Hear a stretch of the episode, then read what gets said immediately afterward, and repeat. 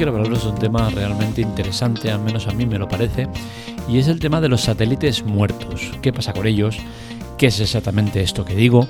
Eh, ¿Y por qué son importantes? Y es que recientemente se han usado para la piratería, una piratería controlada, porque ha sido un ejercicio más que nada para alertar y dejar claro que, hay algo que está fallando. Y hoy queremos comentarlo porque creo que es un tema que tiene mucho recorrido y que vale mucho la pena saberlo porque hay muchos entresijos que quizás no se saben y que yo creo que es importante que se sepa.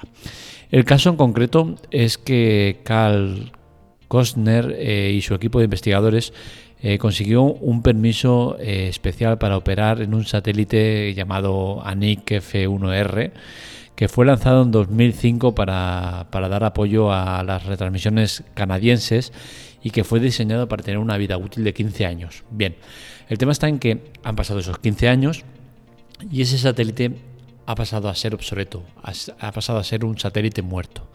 ¿Qué sucede? Pues que aquí empieza eh, un periplo por el cual este satélite pasa a formar parte de eh, la órbita cementerio. Eh, la órbita cementerio luego os lo comentaré.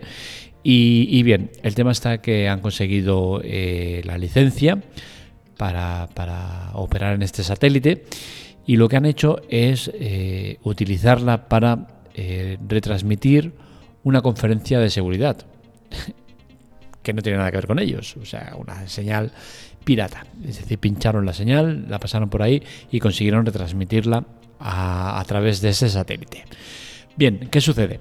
Que esto es un problema, ya que eh, con esta demostración Carl Kostner lo que, lo que ha conseguido es demostrar que un satélite muerto puede eh, ser peligroso y se puede usar para prácticas ilegales. En este caso es lo que han hecho. Es cierto que tenían permiso y tenían pues una serie de parámetros que le han permitido operar en él. Sin estos parámetros es más complicado, sí, pero también se puede hacer, con la cual cosa queda claro que existe un problema eh, con, el tema de los satélites muertos, incluso los que no están muertos, ¿no? Y es que apoderarte de ellos o tomar el control puede llegar a ser eh, posible y con ello puedes generar un montón de problemas. Entonces, creo que aquí hay algo que, hay que, que cambiar y eso es a lo que viene a referirse Carl con su investigación. ¿Qué es la órbita cementerio? Bien, la órbita cementerio es un tema que a mí sinceramente me pone de muy mala leche y es que se trata de una órbita diferente a la que suelen tener los satélites en uso. Es decir, alrededor de nuestro planeta eh, están orbitando en el mismo sitio eh, un montón de satélites. ¿Qué sucede? Que estos satélites cuando pasan a, estar muertos, a estar en desuso, se van a una órbita cementerio. Esta órbita cementerio está por encima y lo que hace es impedir que, ese cúmulo de satélites pueden llegar a hacer que se choquen entre ellos. Al no tener uso y estar eh, sin dueño, sin, sin, control, pues pueden llegar a ser peligrosos. Con la cual cosa los llevan a la órbita cementerio que está por encima y lo que consiguen es que no sean peligrosos eh, ni para ellos ni para otros. ¿Qué sucede? Pues que desde hace unos años existe una normativa internacional que, hace, obliga a los satélites a tener recursos suficientes para una vez eh, pasan a ser eh, eh, muertos en desuso, tengan energía suficiente para ir a esa zona cementerio. ¿Qué sucede? Pues que a mí esto me parece evidentemente mal porque lo lógico sería que la normativa lo que hiciera es tener suficientes eh, recursos para dirigirse a la Tierra. Claro, es que si lo diriges a la Tierra, pues eh, puede ir a donde quiera porque es una cosa que no tiene eh, un motor que lo guíe, puede caer en sitios y hacer daño a alguien, puede chocarse con otros satélites, me da exactamente igual. Desde el momento que tú lanzas una cosa al espacio porque te interesa para tus beneficios, tienes que ser lo, igual eh, de capaz para conseguir recuperarlo. Me da igual los medios. Es que es, absurdo esto de, no, es que no se pueden traer porque cuesta más o es más peligroso que el dejarlo por ahí rondando.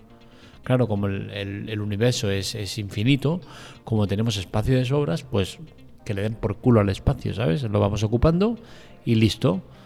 Creo que esto es eh, mezquino y, un, error en toda la norma. No, no, entiendo cómo, cómo se permiten este tipo de cosas. Eh, ¿La piratería podría solucionar todo esto? Pues por suerte o por desgracia parece que sí. Y es que claro, como se empieza a poner de moda esto de secuestrar satélites en desuso o incluso los que están usados para prácticas ilegales o para hacer movidas raras, pues quizás eh, se empiecen a pensar el tema de sacar una normativa que impida tener todos esos residuos en el espacio sin uso y eh, capaces de, liar la parda, ¿no? Entonces, visto por este aspecto, yo creo que sería bueno que, se, se, extendiera mucho ¿no? este tipo de, actividad ilegal, porque al, menos conseguiríamos eso, ¿no? que, que se tomaran medidas eh, en un tema que creo que, es, es, una, una, locura. ¿no? El futuro es incierto y es que eh, seguramente, si alguna vez os habéis preguntado cuántos satélites están orbitando alrededor de la Tierra, quizás alguien pueda pensar que 100, 200, 500, 1000, 2000, ¿cuántos hay? Pues bien, la cifra se sabe. Y esa cifra es de un total de 8.029 satélites que están ahora mismo conectados a fecha 2021. Es decir, hace relativamente poco. Eh, podrán haber, pues yo que sé, unos cuantos más, ¿no? Pero bueno. Eh, ¿Qué sucede? Pues que en total han llegado a haber 12.000 satélites por ahí rondando. Esos más de 3.000 son los que se conocen como satélites muertos y están orbitando en esa órbita que comentábamos de órbita cementerio. ¿Qué sucede? Pues que actualmente estos 8.029 satélites que hay en, en el espacio, en nuestro eh, en nuestra órbita, alrededor nuestro, eh, ya están generando muchos problemas. Están generando problemas, por ejemplo, a astrónomos, ya que sus telescopios pues, eh, se encuentran con suciedad espacial que viene dada por estos satélites. Y si hablo de un futuro incierto es porque los satélites están generando estos problemas que comento y especialmente desde que empezaron a aparecer los de los de Starlink, la empresa SpaceX de Elon Musk. ¿Qué sucede? Que está poblando el cielo con estos pequeños satélites que dificultan la actividad eh, astrónoma. Eh, ¿Qué sucede? Que ya se pusieron eh, en pie de guerra por este aspecto y la solución de Elon Musk fue decir que iba a teñir los satélites de negro para que no molestaran tanto. Es una solución parcial, pero no definitiva. ¿Qué sucede? Pues que es muy preocupante porque eh, hasta ahora ha lanzado una pequeña parte de los satélites que, tiene permiso para lanzar, y es que tiene un total de 20.000 satélites por lanzar, tiene permiso para lanzar 20.000 satélites. O sea, imaginaros, si ahora mismo 8.000 satélites están siendo un problema, ¿qué va a pasar cuando se lancen 20.000 satélites más? Es cierto que son más pequeños que los habituales, que no son muy grandes, pero son satélites que, bueno, que, molestan y mucho, ¿no? Y de hecho ya te lo están diciendo que molestan. Y sin embargo nadie pone freno y dice, oye, no, eh, hay que buscar otra manera porque es que esto es muy bonito. Eh, internet en todos los sitios, todo lo que quieras, pero ¿a costa de qué? A costa de que eh, te estés cargando otras muchas profesiones. No creo que sea normal. Aparte por no entrar en el debate de, de quién es el cielo, de quién es el espacio porque parece ser que los americanos tienen patente de corso para hacer lo que les dé la gana, ¿no? Y es que, que yo sepa, nadie, nadie a nivel mundial le ha dicho, oye, pues venga, sí, nos parece bien que lo hagáis. Lo hacen ellos porque les da la gana, ¿no? Perfecto. Pues ¿qué sucede? Pues que ahora, hasta ahora esos 8.000 satélites que habían, eran ese número, que puede ser elevado poco, como queráis verlo, pero eran esos porque era un, un sistema complejo de hacer, muy caro. ¿Y qué sucede? Que ahora se ha abierto la veda a empresas como SpaceX. ¿Y qué sucede? Que hay muchas otras más empresas que se quieren subir al carro de lanzar sus propios satélites. Con la cual cosa se espera que en los próximos años se lancen un total de 65.000 satélites. Y esto evidentemente es un problema inmenso. Si 8.000 satélites a día de hoy están dando muchos problemas, ¿Qué pensáis que pasará cuando estén 65.000 satélites por ahí rondando?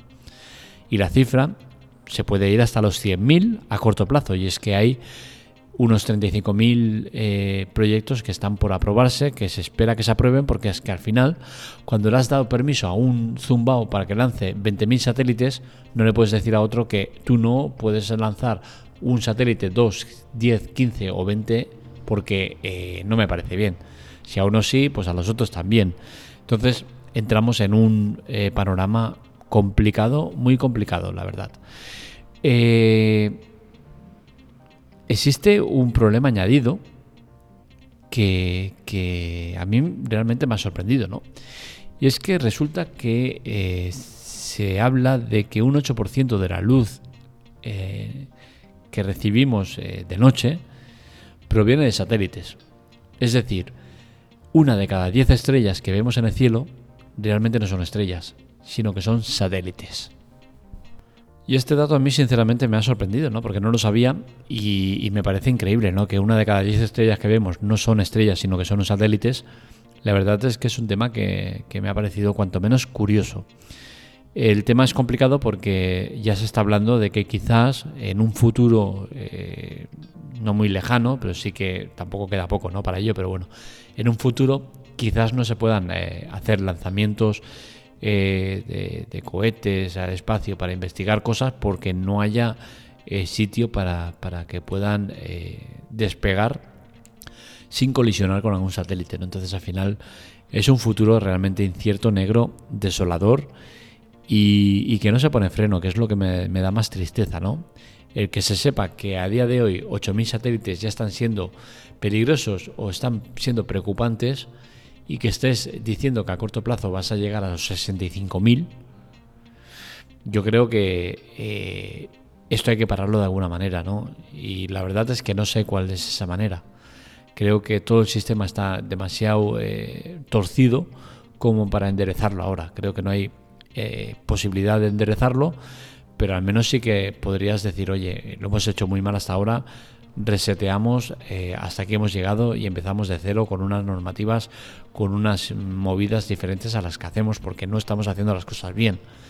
Y bueno, en parte pues investigaciones como la que contábamos eh, anteriormente, pues ayudan quizás a que, a que esto al menos se sepa y que la gente pueda tomar conciencia de ello. Hasta aquí el podcast de hoy, espero que os haya gustado. Este y otros artículos los encontráis en la teclatec.com para contactar conmigo, redes sociales, Twitter, Telegram en arroba manumelia y para contactar con nosotros en arroba la teclatec, tanto en Twitter, Telegram, TikTok y demás redes sociales. Os recuerdo que es importante colaborar con nosotros. Para ello tenéis dos maneras. En las notas del episodio os dejo las dos maneras de hacerlo mediante ayuda y Chollos. En Chollos encontraréis ofertas eh, que son interesantes con grandes descuentos y que a nosotros nos proporciona un beneficio. Ese beneficio sale de Amazon, no sale ni del vendedor ni de vosotros. Y por otro lado tenéis eh, ayuda, donde encontraréis varios servicios de Amazon totalmente gratuitos por tiempo determinado, sin permanencia. No tenéis que pagar nada y eh, al probarlos pues también nos ayudáis. Me estoy quedando sin voz. Lo dicho, hasta aquí el podcast de hoy. Un saludo, nos leemos, nos escuchamos.